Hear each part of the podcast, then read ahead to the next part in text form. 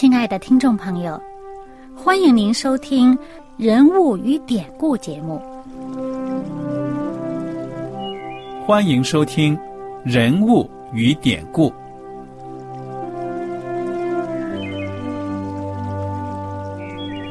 听众朋友们，当你读圣经的时候，不知道有没有过这样的想法？生活在几千年前的圣经人物，与我们这生活在二十一世纪的人有什么相关吗？那些古时候缔造了历史的伟人们，只是些令我们感叹而望尘莫及的对象吗？那些败坏了品德的小人和有负圣托的失败者，难道只是为了让我们嗤之以鼻吗？在这个人物与典故的节目里，我和小燕将与大家一起，通过圣经中的人物和他们的事迹，看看我们能从他们的故事中得到哪些启发，以便用正确的态度来对待我们每天所面对的生活和挑战，共同奔走天国的旅程。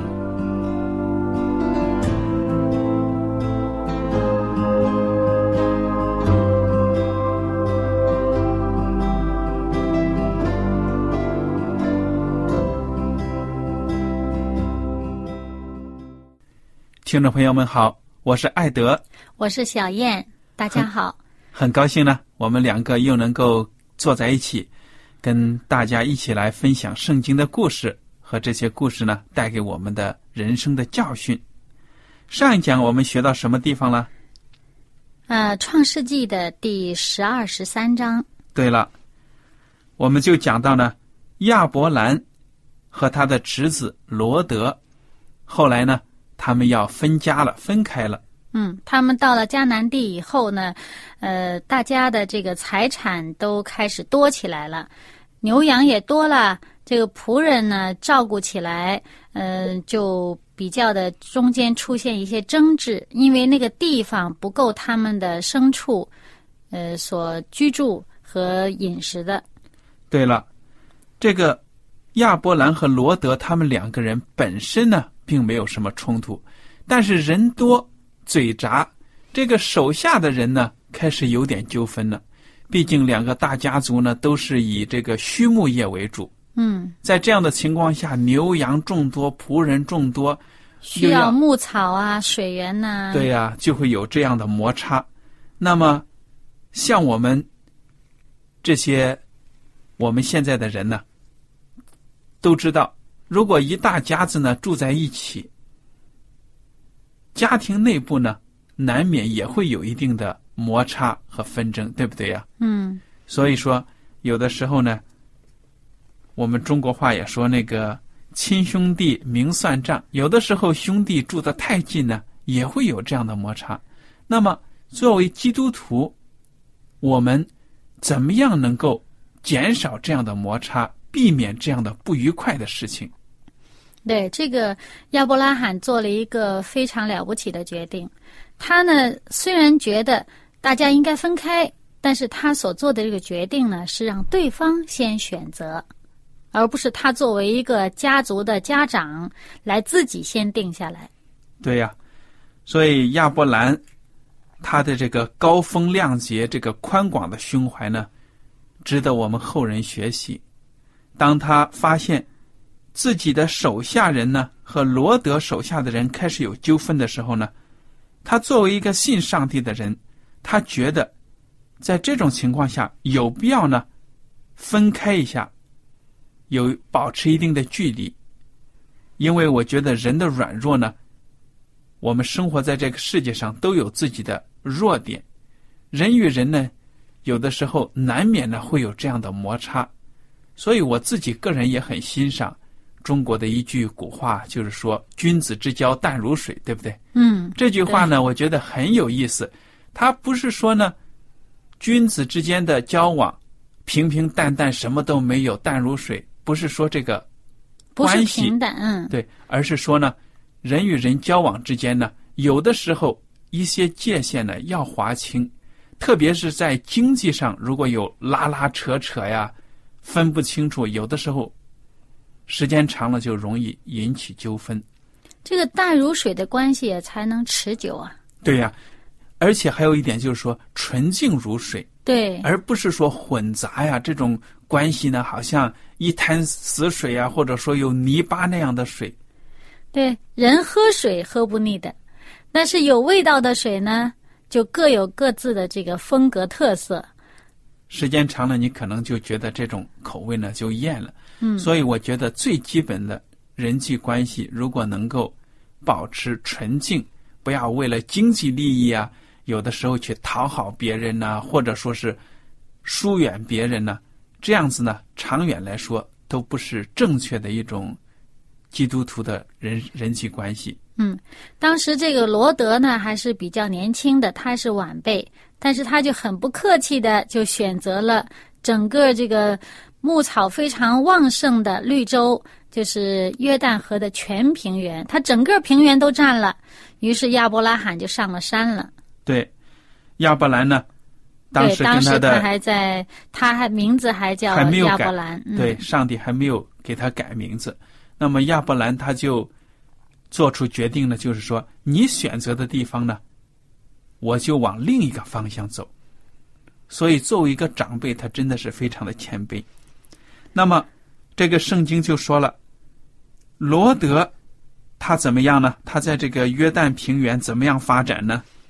他本来是这个放牧的，啊、在平原上呢游走，可是这个帐篷就挪啊挪啊挪啊，走着走着就越来越贴近城市了，就到了这个臭名昭著的索多多玛。对了，这个索多玛看起来在当时的世代呢，是一个非常繁荣的花花世界。索多玛呢，它其中的罪恶呢很大。圣经说呢，索多玛人在耶和华面前罪大恶极，这是圣经第创世纪十三章十三节所说的话。而且这个罗德啊，他搬到索多玛去，也不是一下子就去了。他一开始也是在平原上，呃，在这个牧草丰盛的地方畜牧啊，但是怎么呢？就渐渐渐渐的挪移帐篷，在这个创世纪十三章十二节说，他渐渐挪移帐篷，一直就挪到了索多玛，结果就住下了。这就让我们想到呢，人在生活当中呢，很多选择或者呢转变，都不是一夜之间就变成的，而就是在这个日常生活当中，一点一滴的受到影响，自己呢可能跟自己的良心呢，或者说是思想啊，做一些谈话呀，这个这个索多玛都说这个城市很坏。我是敬畏上帝的人，我怎么能去那里呢？不过这个索多玛，它经济挺繁荣的，买东西很方便，对啊，我的这个羊毛啊，到那儿去交换交换。或者呢，我还缺少什么样的这个日用品呢？我住的近一点，就省很多的路嘛。对啊，免得这个城里的人到我这儿来交换不方便，我送上门去，可能这价钱更好一点哈。对呀、所以我想就是这个原因呢，这个罗德他的帐篷就离索多玛越来越近了。嗯，城市里面生活当然方便，但是他不只是帐篷越来越近，连他的仆人呐、牲畜啊都往那个城里边带。那结果呢，呃，就在一次战争当中，他就惹祸上身了。对了，当时的世代呢，我想，这个弱肉强食这种军事的世代呢，也是，就是当时的这种文化了。那即使在二十二十一世纪，有的时候人类为了石油啊什么资源呢，也会打仗。嗯，结果当时就有几个王呢打仗出去抢掠。他本来啊是这个四个王是比较的占优势地位，另外五个王呢是向他们纳贡的。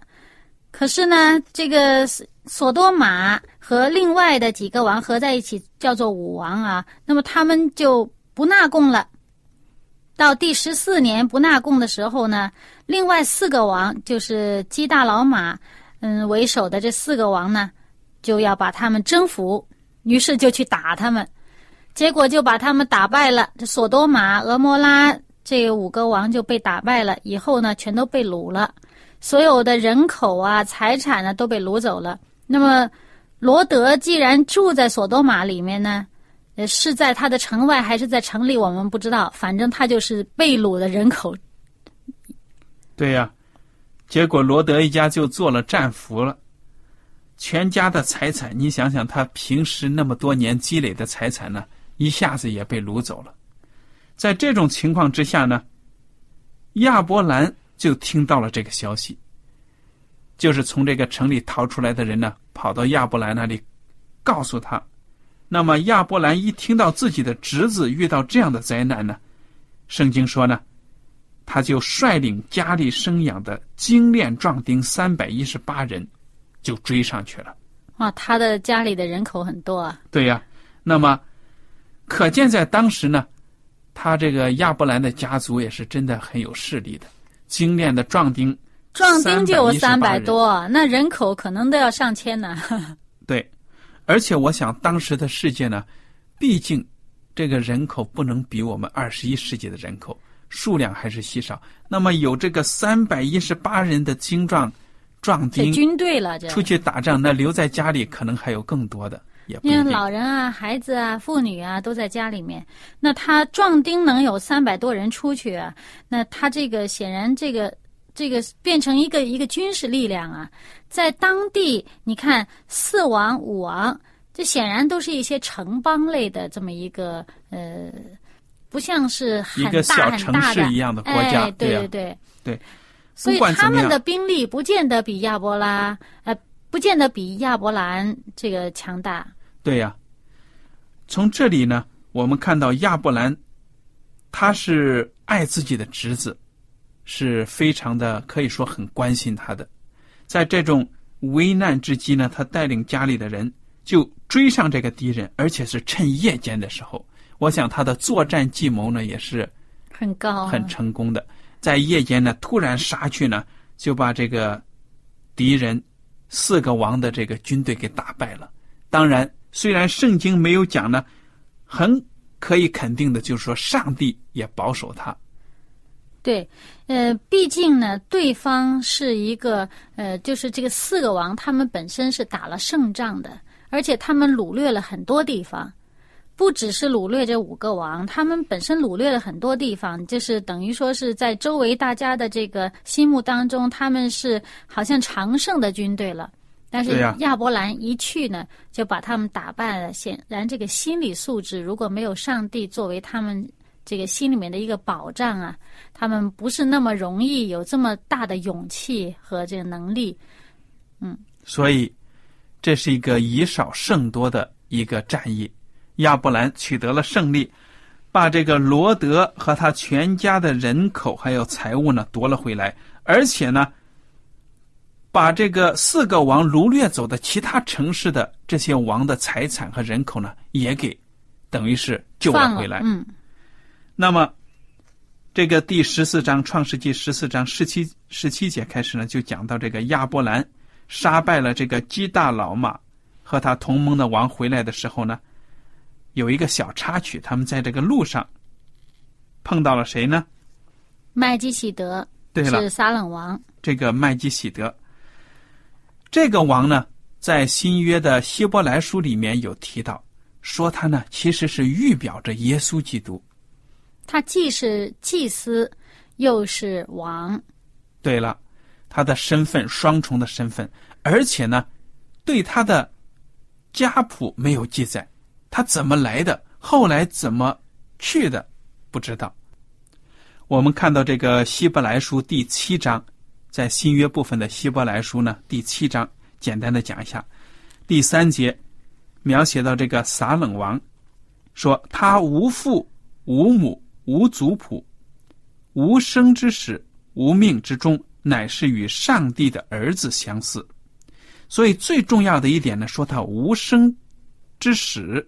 无命之中，就好像耶稣基督，他在这个我们这个世界被创造之前呢，就已经有了。他作为三位一体的上帝当中的圣子呢，自始就存在，而且呢，永远没有终结。这就是我简单的在这里提一点呢，就是圣经对麦基喜德王的一个讲述。主要的是在这个创世纪里面强调的，他是至高上帝的祭司。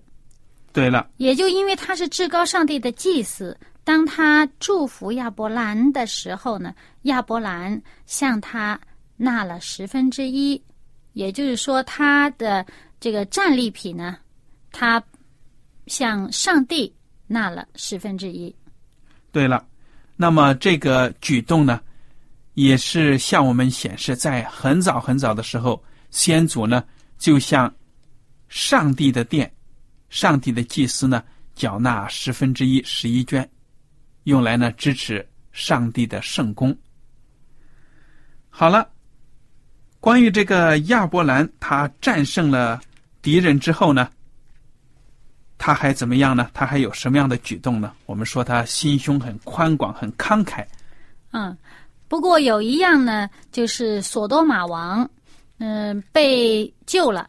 也就是说，他的人民被放回来了，财物呢也取回来的时候呢，索多玛王就说了：“说啊，你把你你把我这个我的人口啊还给我，财物你都拿去。”其实这个是当时战争的这个惯例了。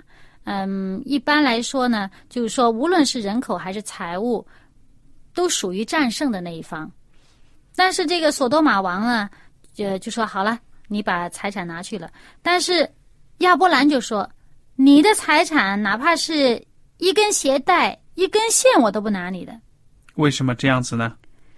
他说的理由是：免得你说啊，我使亚伯兰富足了。也就是说，免得这个索多玛王认为是因为索多玛这个城邦，或者说他这个呃国民的财富，使得亚伯兰更加富有。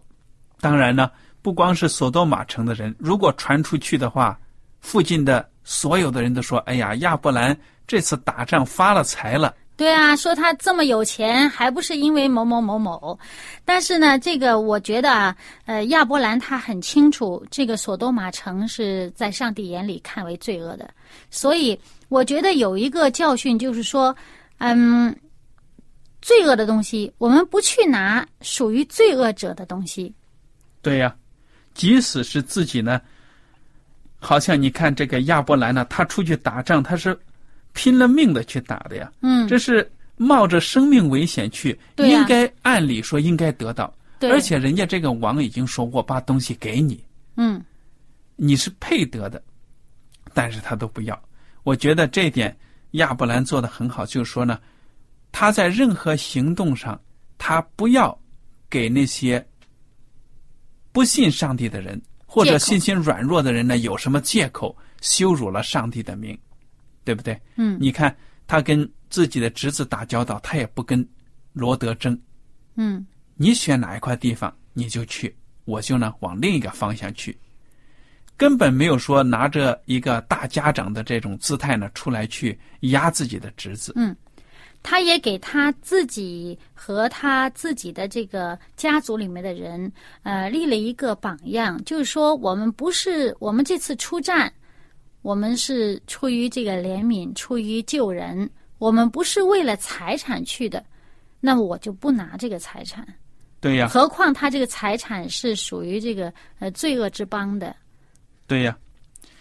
所以我觉得这个亚伯兰呢，作为我们的先祖。作为信心之父呢，有很多值得我们学习的。我们自己在生活当中，会不会跟别人发生一些矛盾呢？因为一些鸡毛蒜皮的事情，或者就争那么一根鞋带、一根线，这种为了争一口气，对不对？跟别人吵架呀，什么羞辱了上帝的名，这都不好。因为呢，虽然是一个小小的举动，一个小小的。这个好好像是为了争我们自己的面子、争气，很可能呢就会影响很多人的信心，让人家看到说你还是信上帝的呢。为了一点东西呢，就跟别人争得脸红脖子粗。我觉得这一点呢，我们大家都应该吸取亚伯兰他这个他身上好的这个部分，非常的慷慨，不跟人计较。但是呢，也不是说不跟人计较呢，他就没有福气了，不是这样。因为他相信呢，他的福气是从谁那里来的呢？从上帝那儿来的，并不是说从我们这些战利品来的。对呀，所以你即使不去争呢，上帝会把你需要的，或者呢，你可以说呢，他的恩典呢加在你的身上。上帝要赐你多少，他就会赐福给你。你去争。也不见得争得到，争到了也争，对呀，争到了也不一定是好的东西。对，而且你不去争，上帝要给你的还是会给你。对了，所以我们信上帝的人呢，应该看重上帝的福气，上帝的赐福。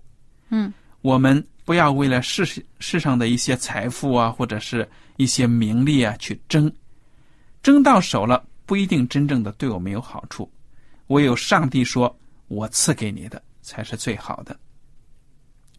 好了，第十五章《创世纪》的第十五章呢，开始就是上帝与亚伯兰立约。其实，这个上帝与亚伯兰立约啊，早就已经立约了。对呀。怎么这个时候又出现了呢？本身我们看到亚伯兰，他是在一个。好像在当地的这个与人的关系上面，他这一次是从来没有过的一个成功，是大家都呃很仰慕他，觉得哇，你这是一个英勇的战士，好像是我们这儿的英雄。你本身又有财富，又有勇敢，而且是打了胜仗，哇！但是呢，亚伯兰本身，我相信他是不喜欢打仗的一个人，不喜欢与人争的人。那么他既然不不喜欢与人争，但是这一次他打了胜仗，那些被打败的人，难道心里边这么平，呃，不见得这么这么平静，愿意就是说，呃，降服于你，我这次打败而已，谁知道以后会不会再来反攻啊？哈，那么所以很有可能，这个他，因为他的打胜仗呢，他的这个名声是已经传得很远的了，否则那撒冷王也不会跑了来。本身既不是，呃，这个战争的本身的这个呃范围里面的，并不是出战的人，他是周围的其他的呃王，那怎么会沙冷王来了了？肯定他这四周围这个消息已经传遍了，大家都知道呃亚伯兰这一次这个战争，所以呢，很有可能他因此呢，呃，心里边可能觉得啊，我将会处于。这一个战争的阴影之下，那么肯定啊，像他这样大的家族呢，也会遭到别人的嫉妒啊、凯于啊，所以就树了敌人了。他把人家打败了，但是上帝呢，就做他的大大本营，可以说是做他的后盾。嗯，所以在十五章一开始，上帝跟亚伯兰说话的时候，就先说一句：“你不要惧怕。”对呀，我是你的盾牌，必大大的赏赐你。这个时候，我想上帝还观察了亚伯兰这么几年来跟随他的这些行动，上帝呢对亚伯兰很有信心的，看到他很多方面呢表现的非常的大度、有智慧，所以呢，我想也是有这方面的原因，上帝呢再一次跟他要立约，那么。这个时候，亚伯兰就提出一个什么难题呢？他说：“那我没有孩子啊，你还能赐我什么呢？”对呀，到那个时候呢，亚伯兰还没有生育呢，他的妻子还没有给他生孩子。要钱有钱，要势力他也有了。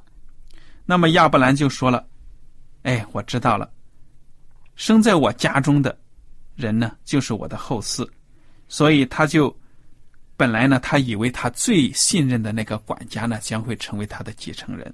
但是上帝怎么说呢？说这个人呢，必不成为你的后嗣，你本身所生的才成为你的后嗣。上帝就把亚伯兰呢，还领到了这个外边，他们住的这帐篷外面，说：“你看看天上的星星，能数得过来吗？”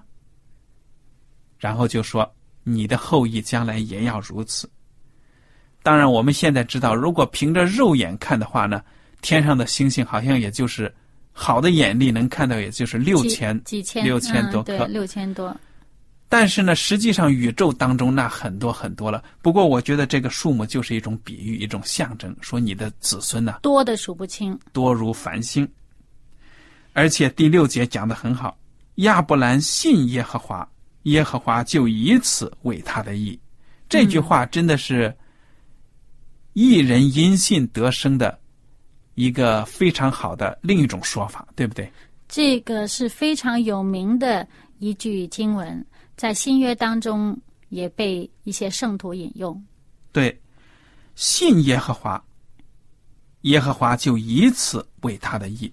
也就是说呢，你和我如果信上帝，嗯，我们本身没有义。如果我们信上帝，我们真心的信，愿意顺服他、听从他，那么上帝就看我们，对呀，也是艺人，对不对呀？对，就就算我们是艺人了。所以这一点，我觉得给我带来很大的鼓舞、安慰。我们知道，我们自己在生活中当中呢，有很多地方我们自己都感觉到做的不好，亏欠了上帝。对。但是呢，有的时候软弱呢，又没有办法说怎么怎么样完美的生活。就好像亚伯兰，我们也会看到呢，他生活当中也有失败的地方、跌倒的地方。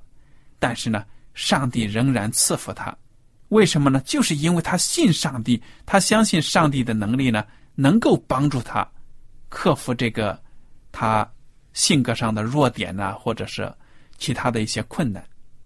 所以，我觉得这一点大家应该记在心里面。你只要相信上帝，上帝呢就看你为艺人。嗯，并不是因为你配得，而是说呢，上帝恩典你。嗯。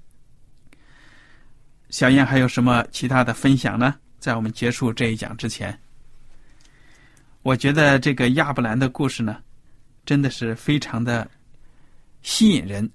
因为另一个原因呢，还是因为它发发生在很久以前呢，而且我觉得当时远古的时代呢，我都很向往。不知道当时那些习俗啊怎么样啊，感觉到很有趣。那时候的生活显然是比我们简单一些，啊，但是人性呢是没有什么多大的区别的。对呀，所以我觉得，不管是这个故事离我们多久远，其实它很多的原则呢，跟我们现在的生活都是有联系的。同样，他们的成功能够给我们启发，他们的失败呢，也能够给我们做一个提醒。对了。如果大家还有什么疑问呢？对我们的这个节目有什么意见，都可以写信给我们。好了，艾德和小燕在这里要跟大家说再见了，我们下次节目再见。再见。喜欢今天的节目吗？